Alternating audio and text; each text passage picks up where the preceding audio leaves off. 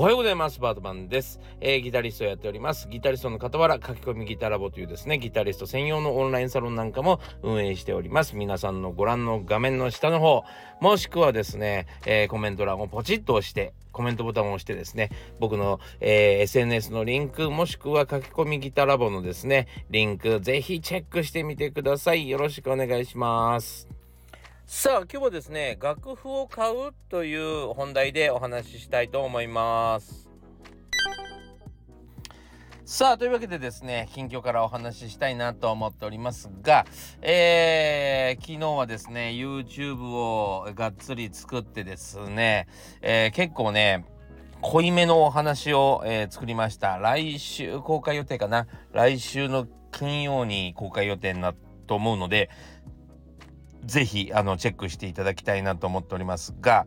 えー、どんな内容かというとですね、まあ、やっぱりスケールがわかんない、要はそのドレミファソラシドっていうものが、えー、よくわかんないみたいな、えー、方が多いのと、やっぱり楽曲がうまく弾けない、え音楽何から練習したらいいかわからないという、えそういう、なんていうのかな、もう、全体がよくわかんないみたいなね。スケールって何？コードそんなに覚えてどうすんの？みたいな。えー、ただ単純に目の前にある曲をやればいいんじゃないの？みたいな、えー、皆さんのためにですね、マインドマップというか、どういう、え、順番でやっていけばいいか、みたいなね、えこの練習は何につながって、この練習は何につながりますよ？だから、えこの一つだけを練習することによって、え幅広く音楽のことを学べるんですよ、という動画を作りました。はい。しかも12分でわかるというとですね、えー、あの、皆さんはそういうふうに短時間だと喜びますんで、そんな内容の動画をですね、作りました。えー、なんで、ぜひ楽しみにしといていただきたいなと思いますけども、今日はですね、その動画が結構早めに作り終えたので、えー、ですね、えっと、まあ、えー、今日は YouTube、昨日 YouTube をアップする日だったので、あのボックス社から出て出たですね、ボックスというメーカーがあるんです、ギターアンプのね。えー、ボックス社から出た、えー、MV50、えー、ブライアン・メイモデルというのをですね、えー、先日お借りしましたので、それをですね、えー、試奏しまして、どんな感じかなっていうのをですね、えー、試奏してみました。これがね、なかなかびっくりなアンプなんですよ。そう、ギターアンプ、もちろん自宅でもね、えー、それがもしよかったらリハとかでも使えるといいな、みたいなバンドやっててね。って思ってる人は結構いいんじゃないかなと。えー、これ結構ありだよねと思いました。はい。えー、ぜひ、えー、YouTube の方もチェックしていただきたいですし、来週のチェック、あの、YouTube もですね、ぜひチェックしてみてください。えー、まあそんなわけでですね、まあ YouTube をごちゃごちゃごちゃごちゃやった後ね、もう本当にね、20億年ぶりにですね あのー、西荻窪にありますダブジャズさんっていうところがあります。はい。えー、そちらにですね、久しぶりに伺いました。僕、そうだな、4年前ぐらいに、えー、ダブジャズさんでですね、セッションホストと言って、えー、僕います。そして、えー、様々なお客さんが来てもらいまして、えー、じゃあ、あなたギターどうぞ、あなたベースどうぞ、あなたドラムどうぞ、なんつって、あの、全然知らないもの同士を、えステージに上げ、えー、即興でそれで何か一緒に練あの演奏しちゃうみたいな。それをセッションって言うんですけども、そのセッションホストって言ってね、その、なんていうのかな、あの、その日の、えー、司会？司会って言ったらいいかな。はい。司会をやっておりました。はい。たまにやっておりました。はい。えー、それ以降ですね、まあ、まあコロナもあったのもあったし、ちょっと自分のアルバムを出したのもあったので、アルバムのツアーをやったりもしたので、そのせいでですね、ちょっとお休みさせてもらったんですけども、えー、はい、久しぶりに行きましたね。はい、面白かったです。はい。なんかあのー、みんなお変わりなく、えー、そしていろんなお話をして、えー、みんな元気そうでですね。本当にもうあのー、なんか嬉しいですね。なんつうの？なんかこう温かく急にねもう久しぶりなのに温かく迎えてくれることも嬉しいですし、えー、本当なんか今まであったこととか、まあ、現状のこととか、えー、もう本当になんていうのかなもう明けっぴろげに話し合える、えー、皆さんなのであなんかこう暖かくていいなと思いましたはい。いや、あのー、まあ、久しぶりに、あのー、セッションホストやってよってお声がけがあったんで、えー、お声がけがあったんでね、えー、近、近々はちょっと無理かなと思うんですけど、ちょっと落ち着いたらね、えー、セッションホストもやりたいかなと。ちょっと寒くなってきたらやりましょうかね。はい。えー、と思っております。はい。えー、というわけでですね、ダブジャズに行ってきた話でぐらいしかないんですけども、あのー、なんか、久しぶりになんつうの？その都内のね東京都内を、えー、うろうろしたわけですよ。まああのダブジャズに行くためにね。でもあのあれですねなんかあの東京はなんか人が多いなってずっと思ってたんですけど意外と人はそんなやつのぎゅうぎゅう詰めではないなと思うんですよどこに行っても。ただあのー、そのねさまざまな人のその都合が入り乱れてるのが結構大変やね。そうなんかまあ簡単な話右に行きたい人、えー、右に行かせられない人要は自分が左に行きたいから右に行かせられない人タバコを吸いたい人、えー、声の音量を下げられない僕のような人もいれば、え、下品な話しかできない人 それとも帰りがけ本当に嫌だったんだけどずっと痰を吐いてる若者痰をカーって言ってねもう本当にそういうのとかいろんな都合があるんですねやっぱね。なんかそれはそのマナー的にやめときゃいいのにもう含めた上でみんな 都合がいっぱいあってそうあのー、それがやっぱり都内は大変ですね。ね都内都内でうろうろするのにはうんなんかそれに疲れるなと思いました。そうあのなんとなく譲り合えばいいのに全く譲り合わないんだね っていうね。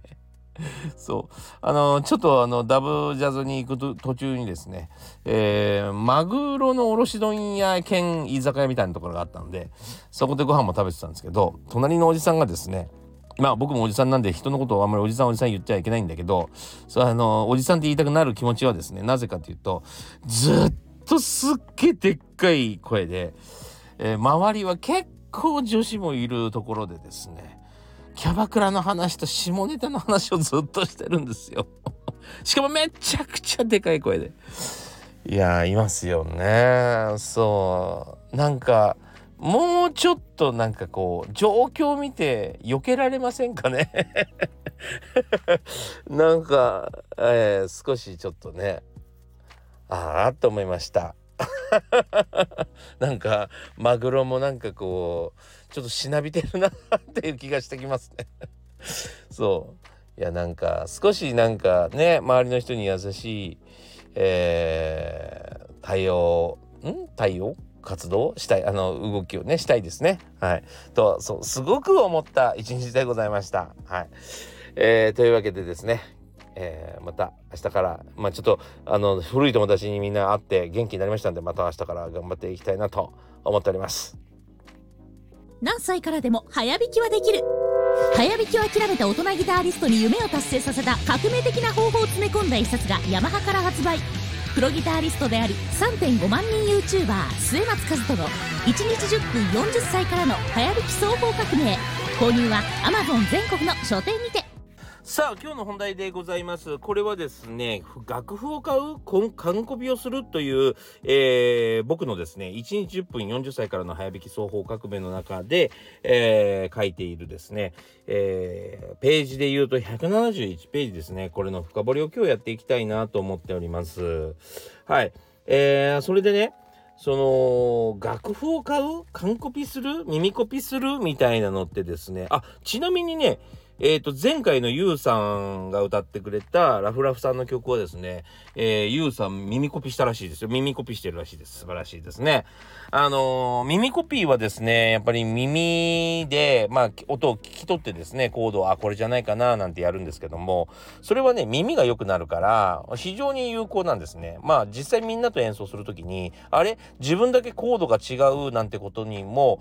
こともですね、気づいたりするので、耳コピーっていうのは耳を良くするためには非常に有効なんですよ。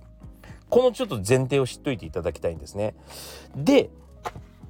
あのこの楽譜を買うか買わないかという、えー、ことのテーマについてちょっとお話ししたいと思います。ここすごい僕大事じゃないかなと思うんですけどね。あのー、まあ例えばみんなですねえー、そのプロミュージシャンっていうのは、まあ、この本の中にも書いてますね。10番ですね。プロのミュージシャンなら耳で拾っているというイメージがある人からすると驚くかもしれませんねってね、えー、楽譜を変えなんて言うとね、えー、耳コピーするののにかかる時間を他のことに使うために楽譜を買って作業を省力化することなのですと。はい、えー、ということがあったわけですよ。であのー、まあちょっとお金だけの話、その能力に対する、あの、賃金みたいな話で言うとですね、まあ、例えば、メロディーを、あの、もちろん耳コピーすることもできるんです。で、えー、例えばね、それが30分ぐらいかかったとしましょう。まあ例えば歌い回しとかがちょっと難しい歌い回しをしてらっしゃってあと曲も初めて聴くから初めて聴く時はですね何回も僕らも聴かないとよく理解できなかったりするわけですよ。ね、えー、その時にですね30分なんだったら、えー、15分でもいいんだけどかかった時にね、えー、例えば時給で考えたとしてさ 時給ってさえっ、ー、とバイトでも1,000円ぐらいもらえるわけじゃないですか。ってことは15分かかったとしても、えー、250円なんですよね。ね。で実際今譜面って200円ぐらいで買えたりするんですよ。まあ高いものになると500円とかっていうものもあるんだけどそれでもですね30分かかるんだったらトントンなんですよ。そうで耳コピーがここがすごい大事なんだけど耳コピーをしたことがないとか耳を鍛えたことがない人はもちろん耳コピーをしてくださいなんだけどでもその耳コピーをするべきだっていうのが、えっと、無限に呪いのようにかかってる人がいてそうあのあなたもう耳コピーできるようになったんだから良くないっていうこともやっぱあるわけ。そう。あのねこれ TPO っていうかまあ場所とそのなんかなそういうものに状況とかによって変わるよねやっぱね。そう僕はよくこれねアップデートしてくださいってよく言ってるんだけどあの自分がもうできるようになったんだったら良くないっていう ことも必要じゃないっていう。要は今何をするべきなのかっていうね、その、えー、プライオリティをその優先順位を考えた場合例えばあなたが、えー、例えばそうだな俺の都合のいいように言うとスタンド FM にですね、えー、弾き語りを僕のスタンド FM に弾き語りを投稿してくれようと、えー、思いますよね。その時に、えー、やっぱりねでも上手くなるためには耳コピーしなきゃいけないんだよねって言って、えー、耳コピーをするそして半年1年かかってってやっとできるんじゃ意味がないんですよちょっと。そう。だからもしあなたが耳コピーができるんであればもう楽譜を買えばよくないっていうその努力をした人からね、えー、譜面を取るとかメロディーを、えー、財布するみたいな人人からですねそのサービスを買えばよくないっていう。ね、えー、もったいないから毎日どうしても料理を作んなきゃダメ。ハンバーガーとか買っちゃダメ。ね牛丼を食うなんてもってのほか。なわけないでしょ。そう、えー、今日は仕方ないからこれで済まそうみたいな時もあるじゃないですか。でもねすごくミュージシャンって呪いにかかっててなんかそんなのはちょっとあんまりにも良くないよみたいな人って結構いいんだよね。そのモラこれねモラハラに聞こえないから あのー、モラハラだって言われないんだけどあのね実際モラハラだよね そうそういう部分がまずあるかなと。あなたの実際のですね、1日の、えー、ていうのかな1、1分のって言ったらいいかな。1分、うん、1分じゃダメだな。まあ、時間給。あなたって時間いくら稼いで生きてますっていうところですよね。そう。そっから考えると、鍛えないんだったら、ね、えー、そしてあなたの時給より安いんだったら楽譜楽譜を買ってもいいよね。なんです。間違いなく。そう。僕はそう思う。そう。それで、もちろん鍛えたいもしくはですねもっと例えばそうだな歌のニュアンスとかギターのニュアンスとかねそのなんかこう譜面じゃ表せないようなその人のテイストみたいなのこれが欲しいって言うんだったらこれは耳コピーしないと無理。はい。なんですけどもそんなね楽譜なんか買ってないでね、えー、耳コピーしろよっていうこのモラハラに対しては全く、えー、無視していいかなと。だからあの本当になんかこうやらなきゃいけないって決めてる、えー、音楽家も音楽ができない人もいっぱいいすぎるなっていうのが僕の正直なところですね。えー、大事なのはお客さんを感動させることで、えー、譜面を書く買うか悩むことでもなければ、えー、耳コピーに苦しむことでもないってことですね。はい、えー、そういうモラハラを意外と音楽家ってしがちなんですよね。そういやほんとねえー、それは良くないなと僕は本当に思います。はい、なんかちょっと意外とギターの先生とかでも結構そういう人たちいるかなと思うんですよね。うん、なんかそのせいでですね呪いにかかってしまってすごく時間時間もかかったり成長が止まったりする人たち、えー、僕はたくさん見てきました。うん、だからあのー、もちろんもちろんなんですよ。もちろん耳を鍛えることは大事なんだけどそうじゃない時はいいんじゃないかな。要は牛丼で済ませるっていう時があっていいんじゃないかなだしまあもちろん自分にとってすごく簡単な曲でわざわざもう耳コピーする必要もない曲ってあるじゃん。もう分かってると。でもただ楽譜にこう起こすの時間がもったいないと、